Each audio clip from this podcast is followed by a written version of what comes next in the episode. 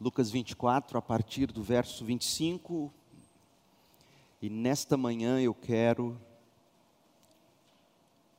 pela segunda vez, retomar o tema, a foto de Cristo, na forma como está o livro dos Salmos. A foto de Cristo estampada na forma como está posta ou posto o livro dos Salmos. Lucas 24, de 25 a 27. Então Jesus disse aos discípulos no caminho de Emaús: Então Jesus lhes disse: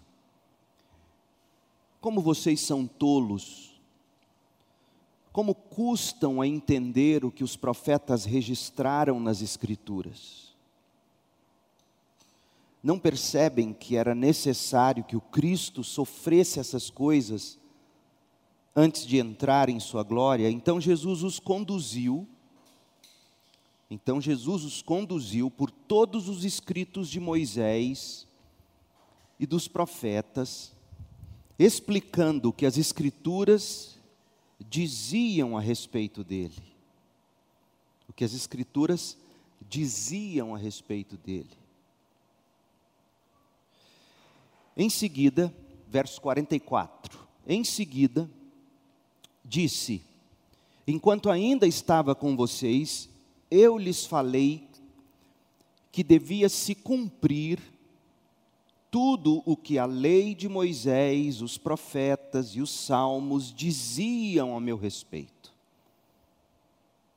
Então Jesus lhes abriu a mente para que entendessem as Escrituras e, e disse: Sim, e que a mensagem de arrependimento para o perdão dos pecados seria proclamada com a autoridade de seu nome a todas as nações, começando por Jerusalém. Vocês são testemunhas dessas coisas. Esta é a palavra de Deus. Nós estamos acompanhando o estudo bíblico de Jesus nos Salmos. Nós encerramos o livro de número 3 dos Salmos, Encerramos o Salmo 89 há duas semanas. E antes de iniciarmos o livro 4, a partir do Salmo 90, nós estamos ah, olhando para os Salmos como um todo, em busca de ver o que os Salmos nos ensinam sobre Jesus. Essa é a segunda parte do nosso estudo. E o nosso propósito é, é contemplar na estrutura dos Salmos a escultura de Jesus Cristo. Mas permitam-me dizer algo aqui. Alguns, não é de hoje, vêm afirmando, e, e essa semana mesmo um de vocês me escreveu com sinceridade, querendo entender um pouco do que, que significa Jesus ser a chave hermenêutica da Bíblia.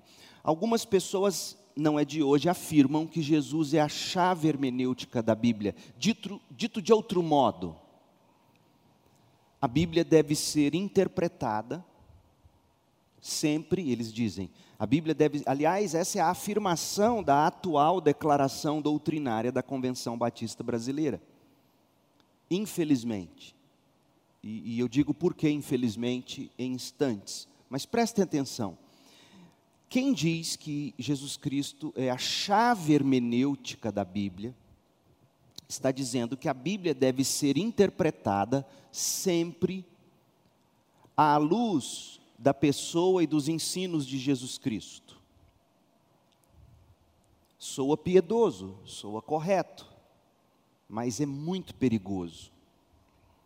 Por quê?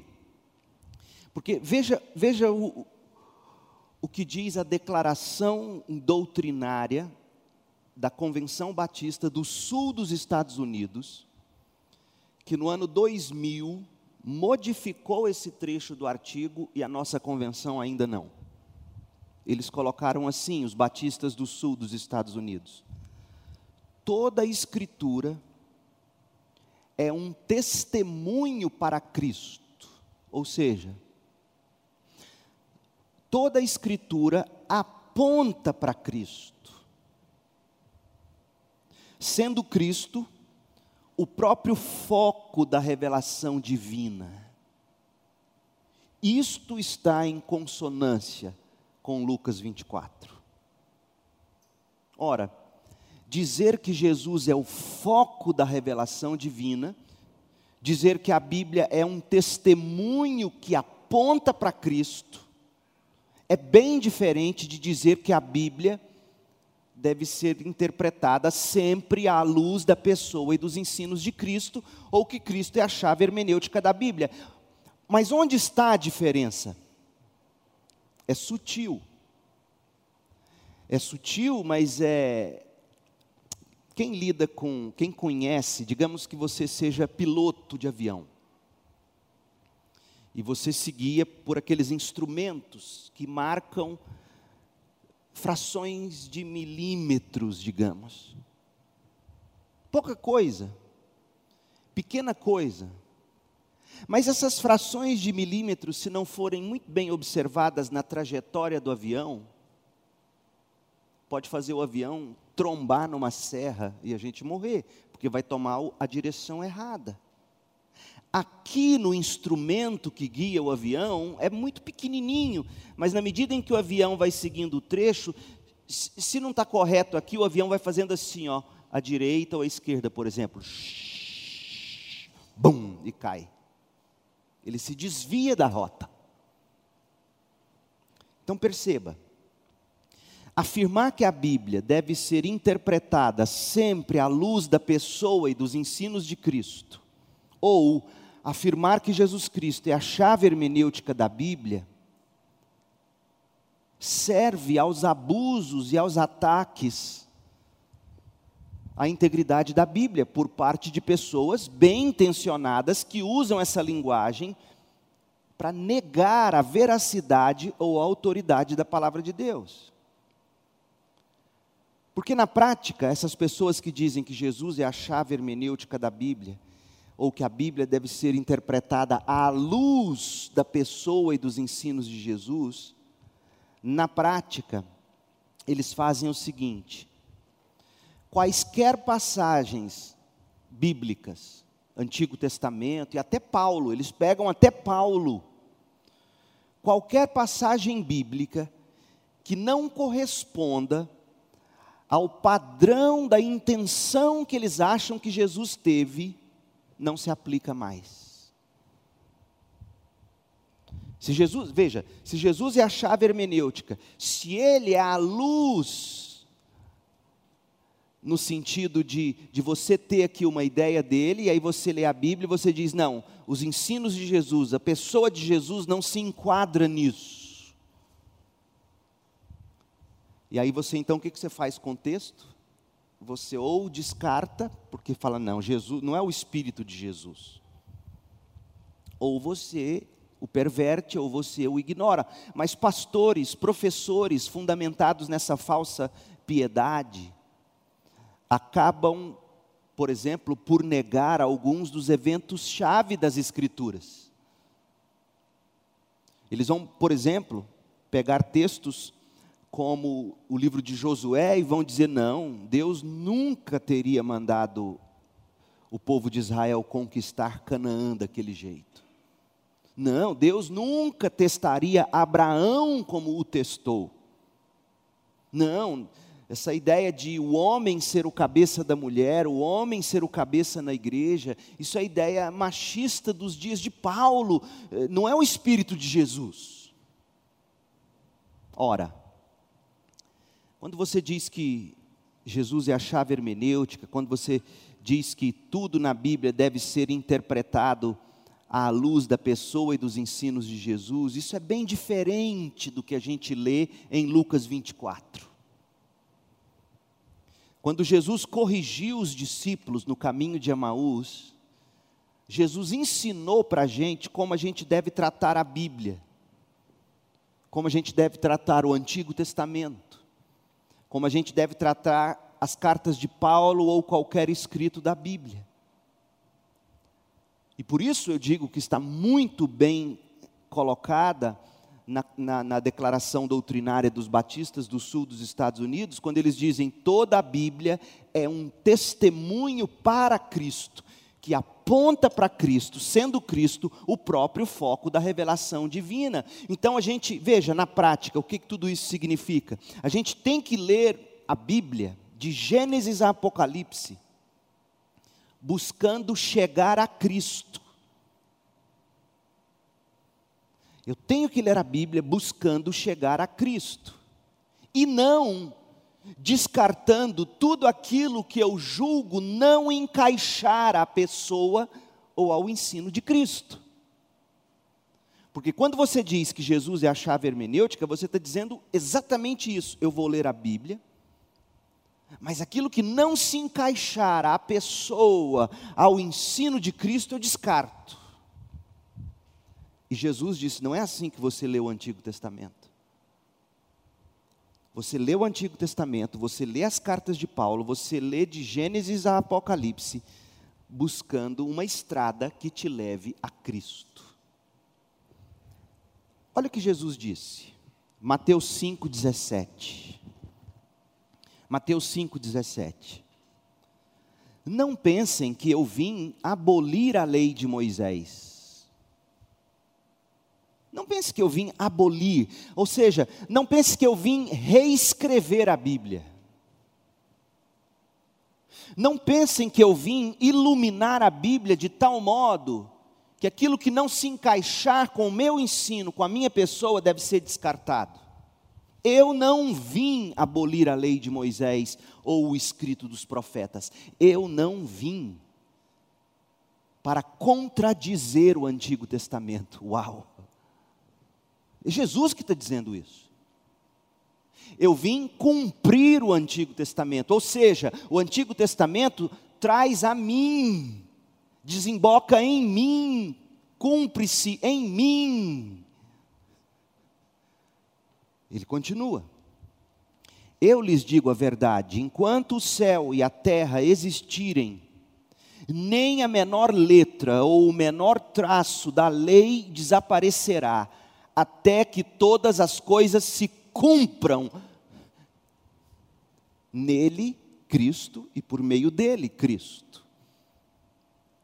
Mateus 5,19: Portanto, quem desobedecer até ao menor mandamento e ensinar outros a fazer o mesmo,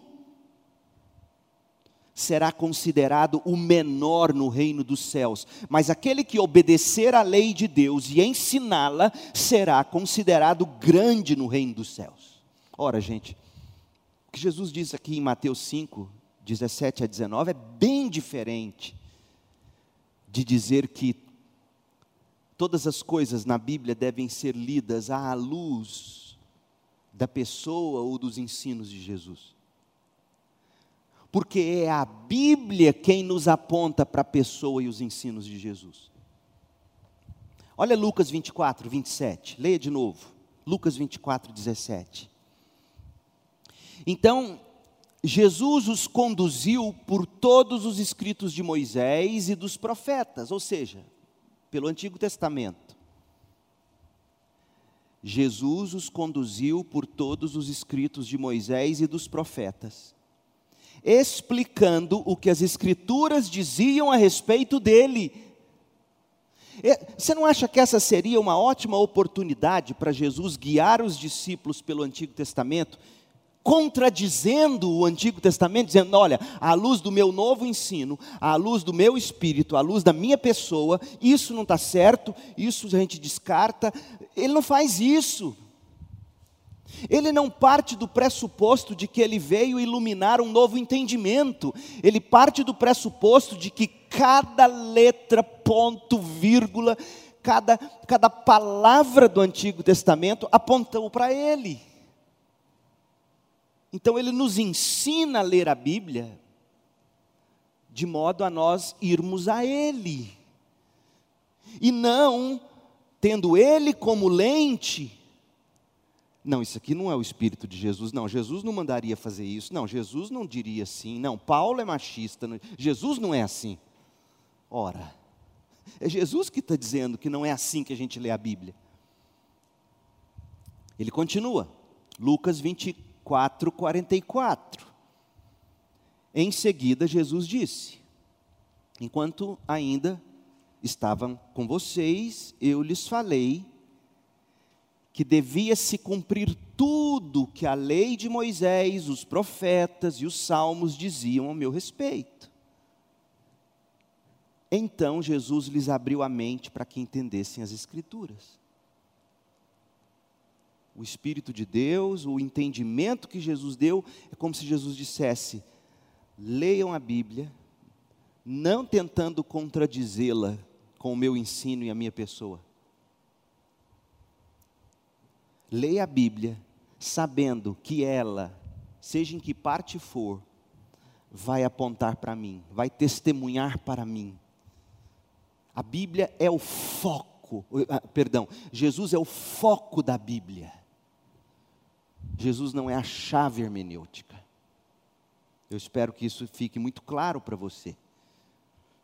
Portanto, a Bíblia é uma estrada que nos leva a Jesus.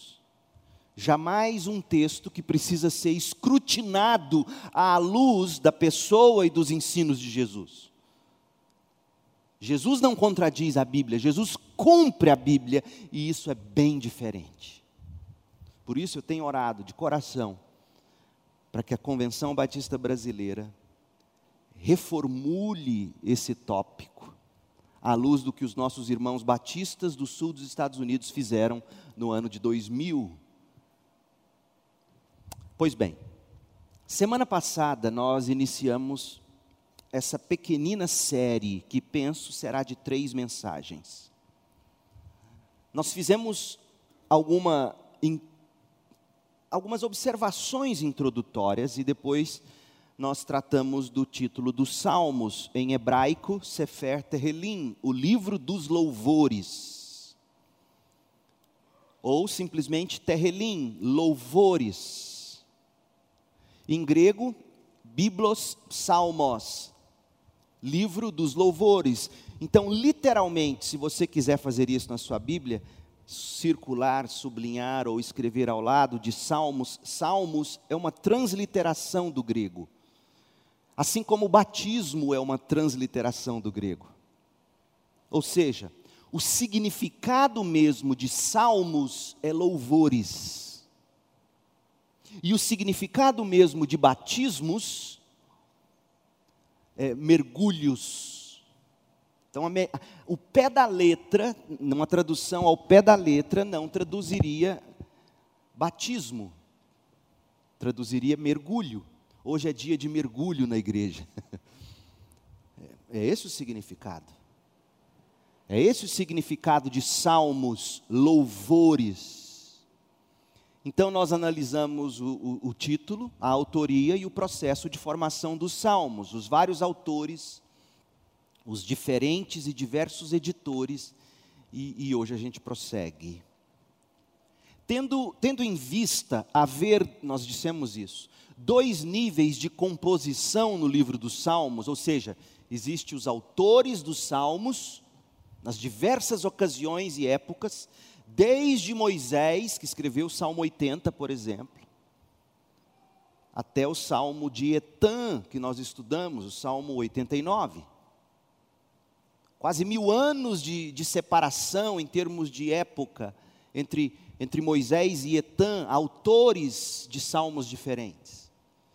Mas existe também os editores, aqueles que colecionaram os diversos salmos de diversos autores e foi juntando em coleções. Então, ao se ler e se estudar os salmos, a gente deve também considerar esses dois tipos de propósitos: o propósito do autor do salmo e o propósito do editor que colocou esse salmo nesse determinado lugar. Então pode parecer complicado, mas não é. O que nós estamos dizendo é que a situação particular do salmista e no ato da composição, ou seja, o nível do autor, deve ser visto à luz da intenção do editor na forma como se organizou o saltério, no final das contas. E aqui, meu povo, está um dos grandes, se não o mais importante princípio de interpretação da Bíblia ver a situação do autor à luz da história da salvação. Porque foi isso que o editor dos salmos fez. Ele colecionou os diversos salmos e os colocou de um modo, como veremos hoje, a nos mostrar a, a história da salvação. Isso serve para você e para mim que lemos a Bíblia todo dia. Nossa história, quando nós lemos a Bíblia, deve ser enxergada à luz da história da salvação. Minhas dificuldades, meus temores, meus desejos não atendidos por Deus, ou aqueles desejos que eu julgo ter sido atendido por Deus, mas que agora me faz ver que não era isso que eu queria. A minha história, a sua história, quando lemos a Bíblia, tem que ser enxergada à luz do grande tema da salvação. Muito pouco pode ser dito sobre o próprio ou propósito no nível do autor em cada um dos salmos. Sabe por quê? Porque falta informação para a gente. Informação clara, informação direta sobre o pano de fundo do momento em que o salmista escreveu. É verdade que a maioria dos salmos, ou, ou, grande parte deles, traz alguma informação da situação do autor no título do próprio salmo. Alguns salmos trazem isso a ocasião, a situação em que Davi se encontrava quando escreveu. Mas mesmo assim falta luz. É muito pouca informação e outros tantos salmos não nos dão sequer essa dica de quando aquele determinado salmo foi escrito. Mas em contraste a essa pouca luz do contexto da composição de cada salmo, o que nós sabemos é que diversas composições foram feitas para atender às necessidades litúrgicas do povo de Deus. Eles compuseram para cantar no culto. Então, tantas vezes eles compuseram seus dilemas, suas dores, seus sofrimentos, à luz do ensino de Deus, para louvarem a Deus na congregação do povo de Deus. Então, em que pese, no geral, a pouca luz ou pouca informação sobre o momento da escrita do salmo, apesar de pouca informação sobre o contexto, deve-se estar sempre disposto a considerar toda, toda a gama de situações possíveis. Então, alguns dos salmos teriam, teriam sido motivados por alguma ocorrência histórica particular. Nós temos 13 salmos assim. Salmo 3, apenas 13 de 150. O Salmo 3 nos conta quem e quando foi escrito, o Salmo 7, o Salmo 18, o Salmo 34, Salmo 51, 52, 54, 56, 57, 59, 60, 63 e 142. Treze salmos nos dão o pano de fundo histórico. São todos salmos davídicos. E todos eles, menos o Salmo 142, está, estão no livro 1 ou no livro 2. Mas os demais salmos não nos, nos dizem quando e por que foram escritos. Eles teriam sido escritos para várias ocasiões litúrgicas, para algum culto, para alguma celebração do povo de Deus. Eles compunham suas próprias músicas. E o ponto é que existe, é que não existe um propósito ou uma mensagem unificada, uma temática única a ser identificada no nível de cada autor. Quando você lê o salmo, não é sempre o que esse autor viveu que eu estou buscando, mas é o que a história como um todo desse livro me ensina quando eu leio esse salmo. Então, para se apreender a mensagem do editor, é preciso compreender como é que o editor costurou os salmos.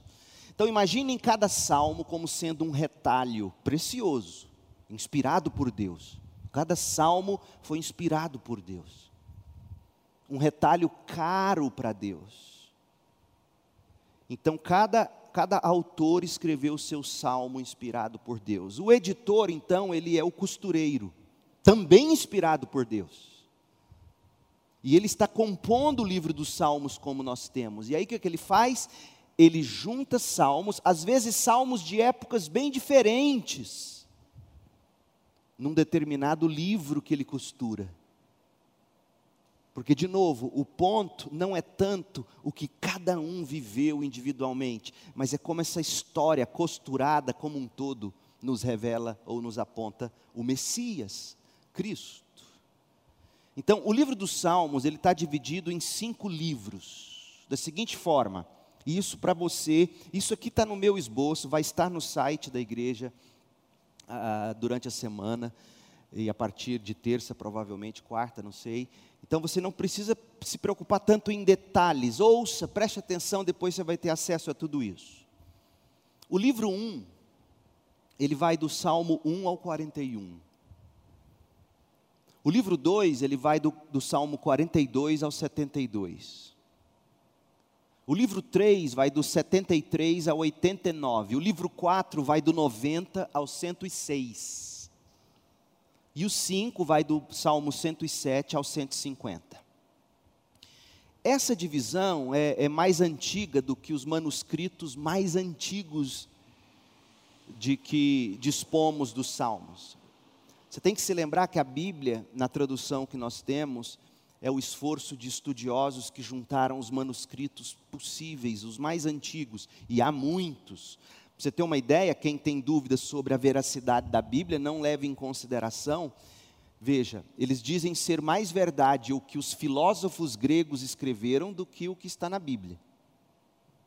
Mas o que essa gente não conta ou não nem quer saber é que você tem mais manuscritos de diversas épocas, de diversos lugares da Bíblia do que dos filósofos gregos a filósofo grego que você vai encontrar um único manuscrito muito rasgado, mal apagado. Os manuscritos eram cópias que se fazia dos originais. Nós não temos o original que Moisés escreveu, temos cópias. Nós não temos o original que Davi escreveu, temos cópias. E aí, quando você junta todas essas cópias de diversas épocas e de diversos lugares e as compara, para o nosso espanto, não há outra explicação, é um milagre, porque tudo bate. Mas você pega, você pega manuscrito de filósofo, você tem um pedacinho aqui, um pedacinho ali, e eles colocam mais verdade no que os filósofos dizem do que o que está na Bíblia. Então, da próxima vez que alguém tentar dizer para você que papel cabe tudo, você fala, de fato, cabe tudo o que Deus quis que coubesse.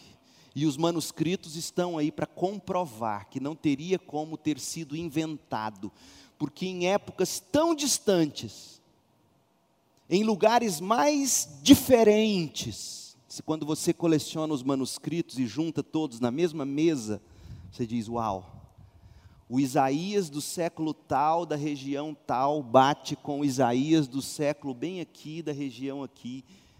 Você diz: alguém conduziu isso tudo. E realmente, o Espírito de Deus manteve essas cópias. E aí, quando eles descobriram os manuscritos mais antigos dos Salmos e olharam, eles verificaram que já existiam uma, coleções de livros dentro dos Salmos. Algum pro, progresso foi feito no reconhecimento de que coleções menores existiam dentro dos livros. Então, por exemplo, quais eram as coleções antigas que eles foram descobrindo. O grupo 1 dos Salmos de Davi, que está dentro do livro 1, vai do Salmo 3 ao 41. O grupo 1 dos Salmos dos descendentes de Corá, que está dentro do livro 2, Salmo 42 ao 49 o grupo 2 dos Salmos de Davi, que está no livro 2. Então você vai pegando todos esses grupos antigos que eles foram descobertos, e você compara e você enxerga que eles foram costurando. Então o editor mesclou essas coleções menores na estrutura para produzir a composição maior que a gente chama de livro dos Salmos. A pergunta deve ser a seguinte agora: que propósito guiou o editor quando os salmos individuais, quando as coleções dos salmos foram colocadas nos devidos lugares? Uma sugestão útil é que o, o próprio editor é identificado pelos salmos de costura. O que, que são os salmos de costura? São os salmos que estão no final, é o último salmo de cada livro. E aí, quando você lê o último salmo de cada livro, os últimos versículos, ou o último versículo de cada livro, você entende qual era o propósito daquele livro. Então, você pega o Salmo 41, final do livro 1. Salmo 72, final do livro 2. Salmo 89, final do livro 3. Salmo 106, final do livro 4. Salmo 150, final do livro 5. E, quando, e como, nós vamos ver alguns versículos, você vai entender o que eu estou dizendo. Então, essa teoria defende que esses salmos de costura foram usados pelo editor para marcar a transição de um livro para o próximo livro. De modo que, examinando cuidadosamente esses livros e esses salmos, a gente distingue o tópico principal daquele livro. Esses dados seriam suplementados por outras evidências de atividade editorial. Por exemplo, olha o Salmo 72, 20. No final do livro 2, Salmo 72, 20, diz assim: Terminam aqui as orações de Davi, filho de Jessé. Salmo 2. Mas, lá no livro 5, você vai encontrar Salmo de Davi. Então, a evidência mais significativa, e isso mostra para nós que o Salmo 72, 20, era parte de uma coleção menor que foi usada para colocar na coleção que agora temos, livro 1, 2, 3, 4, 5. Outra coisa, a evidência mais significativa, gente, e nós vamos ver isso na semana que vem, do trabalho e do propósito do editor dos Salmos está representada no Salmo 1 e 2. O Salmo 1 e 2 vasta maioria, se não todos os estudiosos dos Salmos, dizem que o Salmo 1 e 2 compõem a introdução do saltério. Salmo 1 e 2 foi escrito para abrir o livro dos Salmos como um todo, e a gente vai ver isso semana que vem. O ponto a se notar aqui é que essas observações combinadas, né, sugerem o arranjo definitivo e proposital dos Salmos que vai nos oferecer uma mensagem que transcende o que qualquer salmo individual tem a oferecer. Ou seja, é importante o que Davi, no seu contexto do Salmo 3, escreveu para nós, mas mais importante é como esses salmos foram arranjados e agora a gente os enxerga. Então, em resumo, a gente pode dizer que o livro dos Salmos ele foi costurado de forma poética e etc. Eu quero ler para você o que um estudioso do Antigo Testamento escreveu, Bruce Waltke. Ouça. Por que cinco livros? Alguém deve estar perguntando. Por que cinco? Ouça. A tradição judaica explica o livro dos Salmos chamando-o de segundo Pentateuco os salmos dispostos em cinco livros. Do mesmo modo, ou fazendo um eco consistente com o primeiro Pentateuco. Qual é o primeiro Pentateuco da Bíblia? Gênesis, Êxodo, Levítico, Número e Deuteronômio. Então, do período talmúdico, existe um midrash. O que é um midrash na literatura judaica? Midrash é uma exposição da Bíblia. Imagina você séculos e séculos e séculos de, adiante, fosse vivo, encontrasse os escritos ah, do pastor Leandro, do, das exposições bíblicas dele. Então, como é que o pastor Leandro interpretou, digamos, o Salmo 21? Isso seria um midrash, a interpretação do texto bíblico. E há midrashes que dizem assim: assim como Moisés deu a Israel cinco livros de leis, Davi deu a Israel cinco livros de salmos.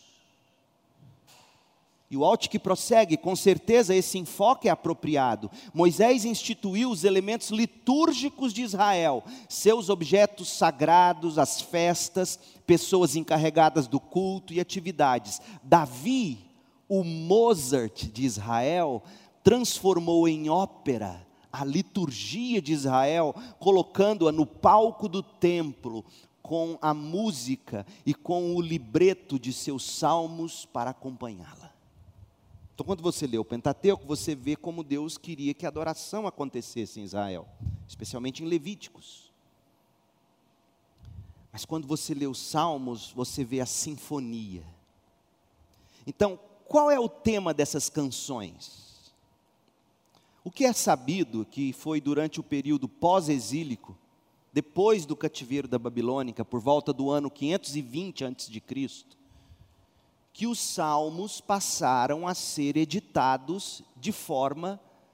Veja, os salmos passaram a ser editados para dar atenção ao rei, ao rei, o ungido, o Messias.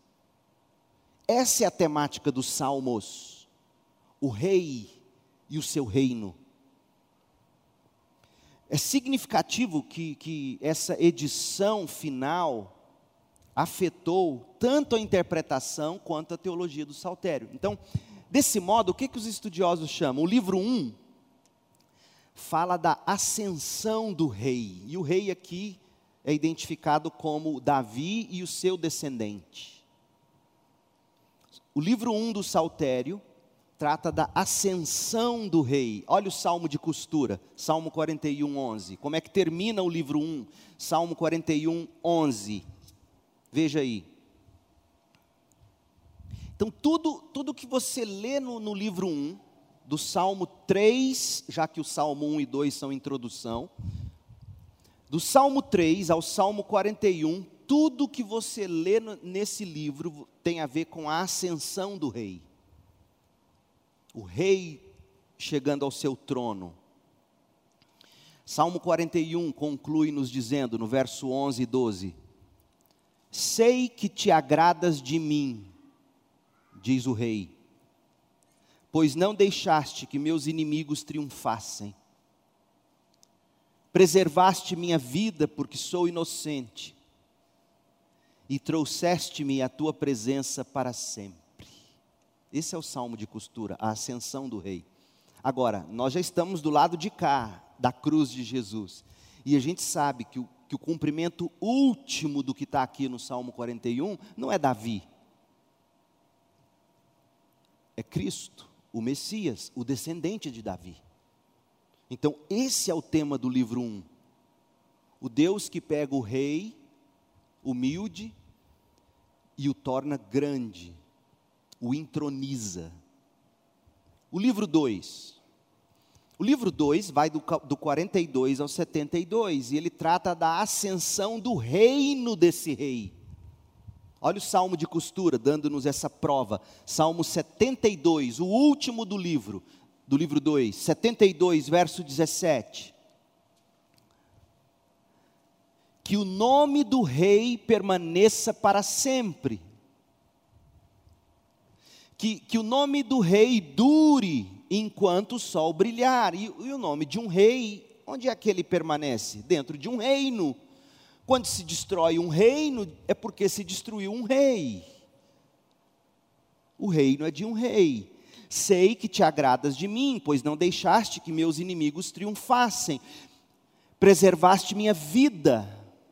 Aliás, estou lendo no, no, aqui em cima, perdão.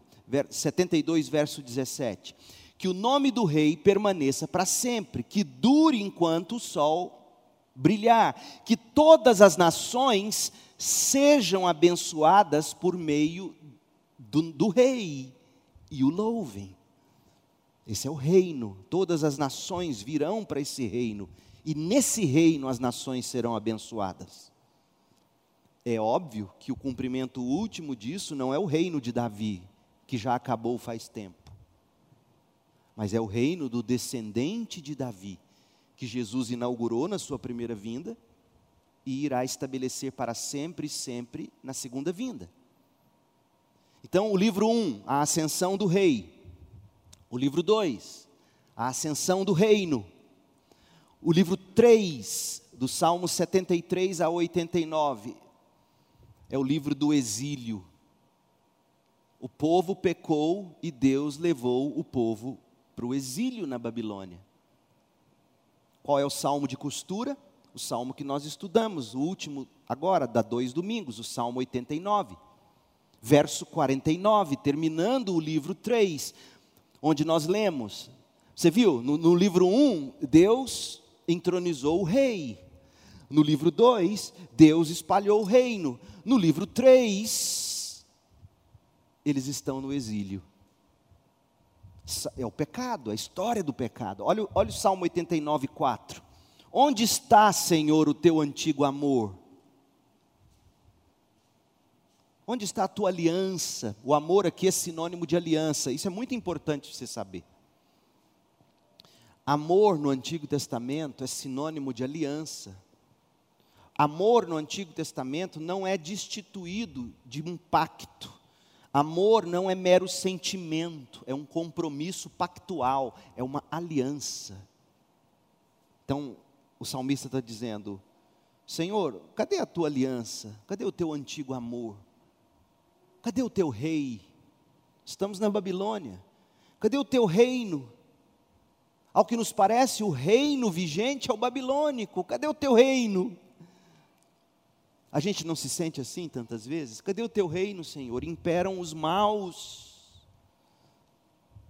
Tu prometeste a Davi com um juramento fiel. E termina o livro 3. Esse é o salmo de costura.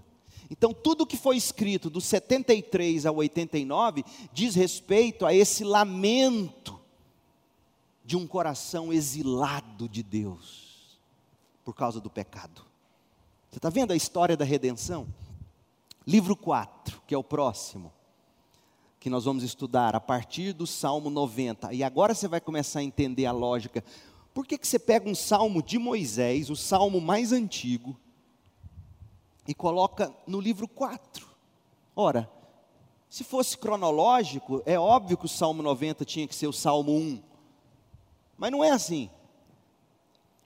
Por que, que o Salmo 90 abre o livro 4? Porque o livro 4 é um salmo de esperança futura. Um salmo de Moisés, porque foi Moisés quem libertou o povo de um antigo cativeiro chamado egípcio. E Deus libertará o seu povo do cativeiro babilônico, como libertou. E Deus nos liberta do cativeiro do pecado e nos libertará para sempre quando o reino de Deus for efetivamente estabelecido. E aí o salmo de costura do livro 4 é o salmo 106, o último do livro 4, verso 47. Olha que costura linda. Salmo 106, 47. Salva-nos, Senhor, nosso Deus. A esperança futura do povo de Deus. Salva-nos reúne-nos dentre as nações, para darmos graças ao teu nome, para nos alegrarmos no teu louvor. Então, tudo que for tratado do Salmo 90 ao 106, tratará dessa esperança futura do povo de Deus. E o último salmo, o último livro, o livro 5, trata de quê? Trata do novo Davi, o novo rei, o Messias. Porque a essa altura da história de Israel, nós veremos isso semana que vem, o povo já estava certo, o povo de Israel, de que o Messias prometido ainda estava por vir. Não era Davi. Era um muito maior do que Davi. E aí o Salmo 150, costurando fazendo o arremate da costura do saltério, falando do novo Davi, falando desse novo rei, o verdadeiro Davi, o verdadeiro descendente de Davi. Salmo 150, versos 1 e 2. Louvado seja o Senhor. Louvem o Senhor em seu santuário Louvem-no em seu majestoso céu, louvem-no por seus feitos poderosos, louvem sua grandeza sem igual. Não é Davi, é Jesus Cristo. Então, isso tudo, cada livro do Saltério e a importância teológica dos cinco livros, Deus permitindo, nós vamos desembrulhar na semana que vem. Por hora, basta nos compreender o seguinte: a forma como os salmos foram costurados, dando-nos a foto do tão esperado Messias. Ele é entronizado no livro 1, ele ascende ao trono no livro 1, seu reino se espalha no livro 2, vem o exílio no livro 3, nasce a esperança futura no livro 4, e no livro 5 eles contemplam o verdadeiro Messias. Gente, isso aqui é a nossa história. Por isso que Jesus, em Lucas 24, 44, ele diz: Eu posso imaginar Jesus fazendo esse panorama e mostrando. Pro... Você deve estar achando complicado o que eu estou dizendo, né? Para que o pastor está fazendo isso? O que eu estou tentando fazer é mostrar para você o que Jesus teria feito com aqueles discípulos no caminho de Emaús. Mostrar para eles a ascensão do rei, a ascensão do reino, o exílio, a esperança futura e o verdadeiro Messias que estava agora ali diante dos olhos deles. Por isso que Jesus diz em Lucas 24, 44, ou Lucas registra falando dos dois discípulos, enquanto ainda estava com vocês, Jesus diz, eu lhes falei que devia se cumprir tudo o que a lei de Moisés, os profetas e os salmos diziam ao meu respeito. Gente, com efeito, Cristo está esculpido nessa estrutura. Então, quando você estiver lendo qualquer salmo individual, é importante você ter uma colinha na sua Bíblia. Salmo 23, onde se encaixa o Salmo 23? Espera aí, o Salmo 23 encaixa-se no livro 1, que trata da ascensão do rei. Aí você começa a entender essa mensagem. Ah, o Salmo, eu amo o Salmo 42. Onde ele está? O, o Salmo 42 abre o livro 2, que é o livro da ascensão do reino. Ah, eu amo o Salmo 91. Ele está aberto lá na minha estante. Onde está o Salmo 91? Está dentro do livro 4, a esperança futura. Veja, esperança futura. Então, deixe-me ler para você o que Bruce Waltke escreveu. Foi quase poético quando ele escreve aqui, o Bruce Waltke, sobre o significado da edição do livro dos Salmos. Olha o que ele diz. Abre aspas. O conceito de Messias Messias é sinônimo de ungido, ou é a palavra hebraica para ungido. E Cristo, o significado de Cristo é esse, ungido. Cristo é o Messias, Cristo é um ungido de Deus. O nome de Jesus é Jesus. O título de Jesus é Cristo. Jesus o Messias, Jesus o ungido, Jesus o Cristo. Então, toda vez que você ouvir Messias, lembre-se: Cristo é o título dele. O conceito de Messias também se desenvolveu na edição dos Salmos. Israel usava os magníficos salmos régios. O que são salmos régios? Salmos que diz respeito ao rei como mantos sobre os ombros de cada rei que subia ao trono. Cada rei que subia ao trono, Israel pensava: agora chegou o ungido, que vai nos dar a libertação total. Contudo, geração após geração, os ombros do monarca reinante se revelavam pequenos demais. O rei não atendia às expectativas messiânicas o rei não era poderoso bastante, o reino que o rei estabelecia ou mantia não era grande o bastante, então o manto escorregava para ser colocado sobre os ombros do sucessor. E o sucessor de novo caía e fracassava. Por fim, no exílio babilônico, Israel ficou sem rei.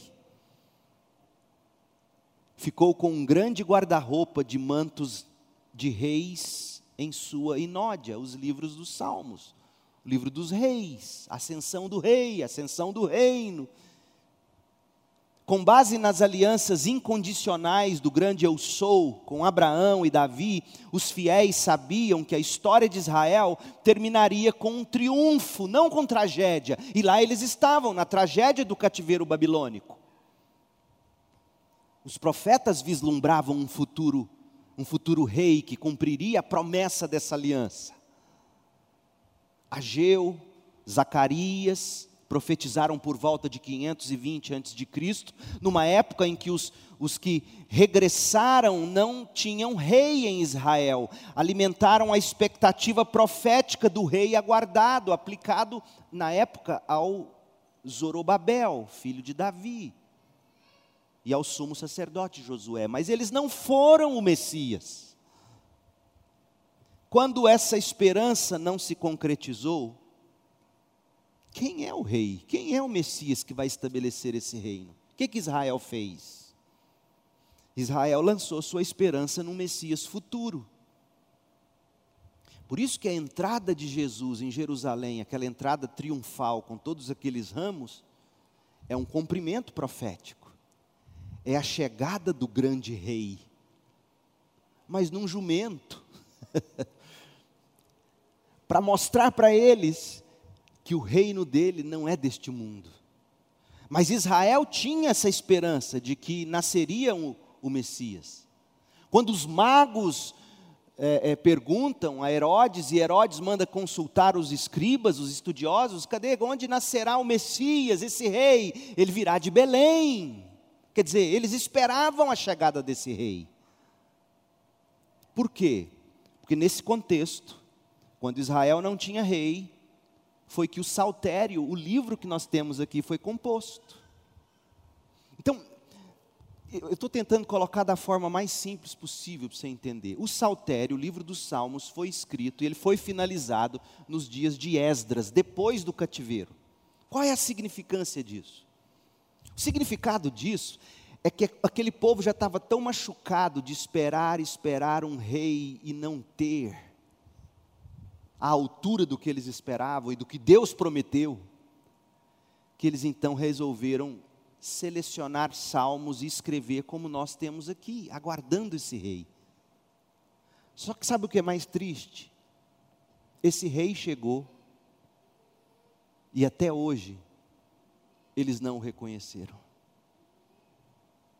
O saltério é o cumprimento do rei que eles esperaram. Gente, isso é triste, é de, é de nos fazer chorar por eles. Eles construíram o saltério, inspirados pelo Espírito de Deus, na esperança desse rei que foi colocado no trono, que expandiu o seu reino, foi para o cativeiro babilônico, acabou os reis de Israel. Aí vem o exílio, depois a esperança futura, não, vai chegar esse rei, depois o verdadeiro Davi, e chega o verdadeiro Davi, e eles não o enxergam. Então, quando Jesus está caminhando com os discípulos no caminho de Emaús e diz: Olha, de fato, o rei chegou, eu sou esse rei. É por isso que eles vão dizer: Olha, nosso coração ardia. Quando ele nos explicava isso e quando a ficha caiu para nós. Nosso coração ardia quando ele nos explicava as Escrituras. Então você, crente, não tem que ler os Salmos, a Bíblia, em busca de uma solução para um problema imediato, porque era isso que Israel queria. A resolução de um problema imediato, e o problema imediato deles era que eles estavam nas mãos de babilônios. E Deus fala: vocês têm que ler as Escrituras para enxergar qual é, de fato, a grande esperança de vocês, a bendita esperança de vocês. É o Messias. É assim que a gente tem que ler os Salmos. Pedro nos ensina, Pedro, o apóstolo, ele pregou o sermão do Pentecostes. E o sermão de Pentecostes de Pedro, lá em Atos 2, se fundamentou no argumento sobre a vida e a obra de Cristo. Antes de ler o sermão de Pedro, vamos ler o salmo no qual Pedro se baseou, para você ver como é que Pedro enxerga finalmente o verdadeiro rei, o verdadeiro Messias no saltério. Salmo 16, versos 8 a 11. Olha, olha o salmo.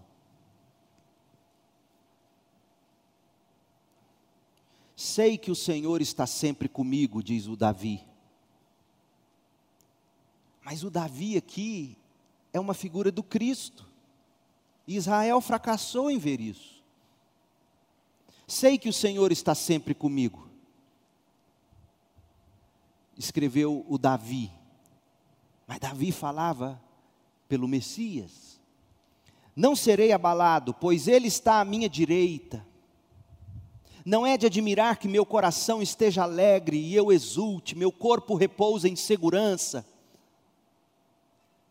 pois tu não deixarás minha alma entre os mortos. Quem foi o primeiro a ressuscitar dos mortos? O verdadeiro Davi. O Davi que escreveu esse salmo vai ressuscitar um dia. Mas para ele ressuscitar um dia, eu e você ressuscitarmos um dia, o verdadeiro Davi ressuscitou primeiro, e portanto esse salmo se cumpre em Cristo não em Davi ou em um rei qualquer de Israel, pois tu não deixarás que minha alma não deixará minha alma entre os mortos, nem permitirás que teu santo apodreça no túmulo. Ora, Davi apodreceu faz tempo.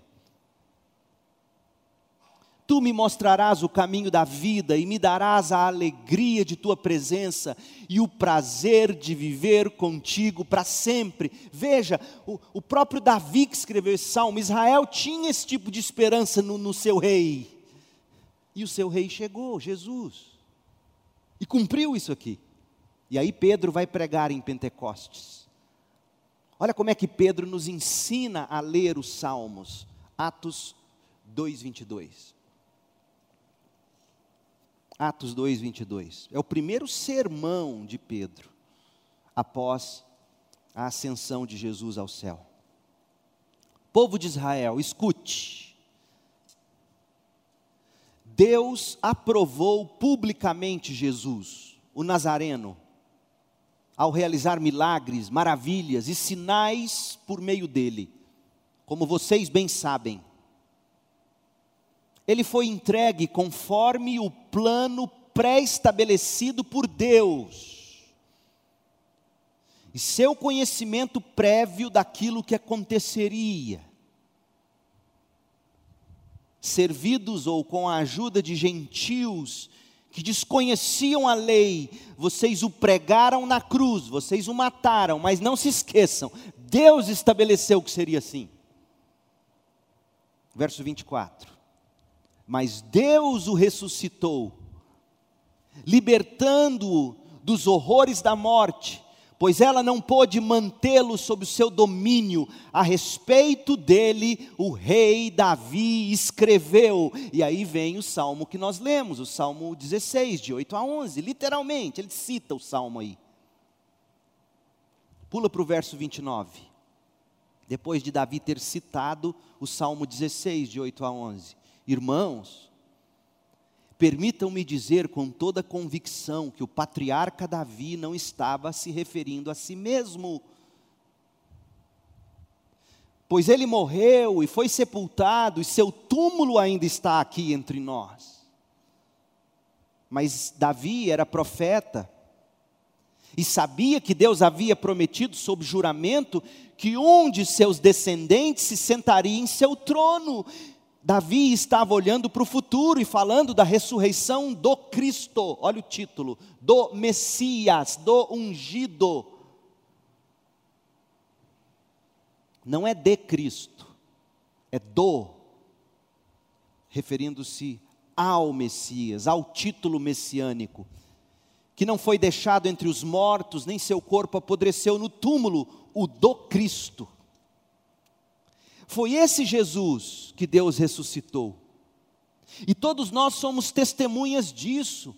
Esse Jesus foi exaltado ao lugar de honra à direita de Deus, e conforme havia prometido, o Pai lhe deu o Espírito Santo, que ele derramou sobre nós, como vocês estão vendo e ouvindo hoje. Tinha acontecido Pentecostes. Pois Davi não subiu ao céu, e no entanto ele disse, Salmo 110, 1. Olha Davi, Pedro de novo usando o salmo. Davi não subiu ao céu, e no entanto Davi disse, Salmo 110, 1: O Senhor disse ao meu Senhor: Sente-se no lugar de honra à minha direita, até que eu humilhe seus inimigos e os ponha debaixo de seus pés. Portanto, saibam com certeza todos em Israel, que esse Jesus que vocês crucificaram, Deus fez Senhor e Messias. O cumprimento dos salmos é Cristo. E se os judeus entendessem isso, eles encontrariam finalmente o seu Messias. Na próxima semana, Deus permitindo, nós trataremos de mais três temas. Nós vamos nos aprofundar na importância interpretativa e teológica dos cinco livros. O, o, rei que é levado ao trono, o reino que se espalha, o exílio, a esperança futura e o verdadeiro Davi, o verdadeiro Messias. A gente vai aprofundar um pouco nisso e nós vamos ver um pouco do desenvolvimento histórico do conceito messiânico no Antigo Testamento. Porque lembra que eu li para vocês o Bruce Waltke dizendo que sempre que nascia um rei, eles pensavam, agora sim ele vai vestir o manto do ungido. E todos os reis fracassaram, inclusive Davi. O único que foi capaz de vestir esse manto, porque ele é o ungido, foi Cristo Jesus. E por fim, nós vamos abordar a maneira correta de nós aplicarmos o salmo à nossa vida. Considerando que a gente precisa olhar tanto para a interpretação por trás de cada composição, como para a intenção final do, do editor que, que organizou os salmos. A gente precisa olhar a nossa experiência particular à luz da história da redenção. Nossa espiritualidade deve ser moldada pela mensagem da história toda de Deus. E em tudo isso, gente, nós estamos buscando enxergar o Messias de Davi. A gente quer ver a foto de Cristo na forma dos salmos. E a gente quer que essa visão de Cristo nos transforme ou nos conforme ainda mais a imagem e semelhança do Cristo. Essa é a nossa única e grande esperança. Que Deus te abençoe e encha você de graça, misericórdia, paz e entendimento das Escrituras.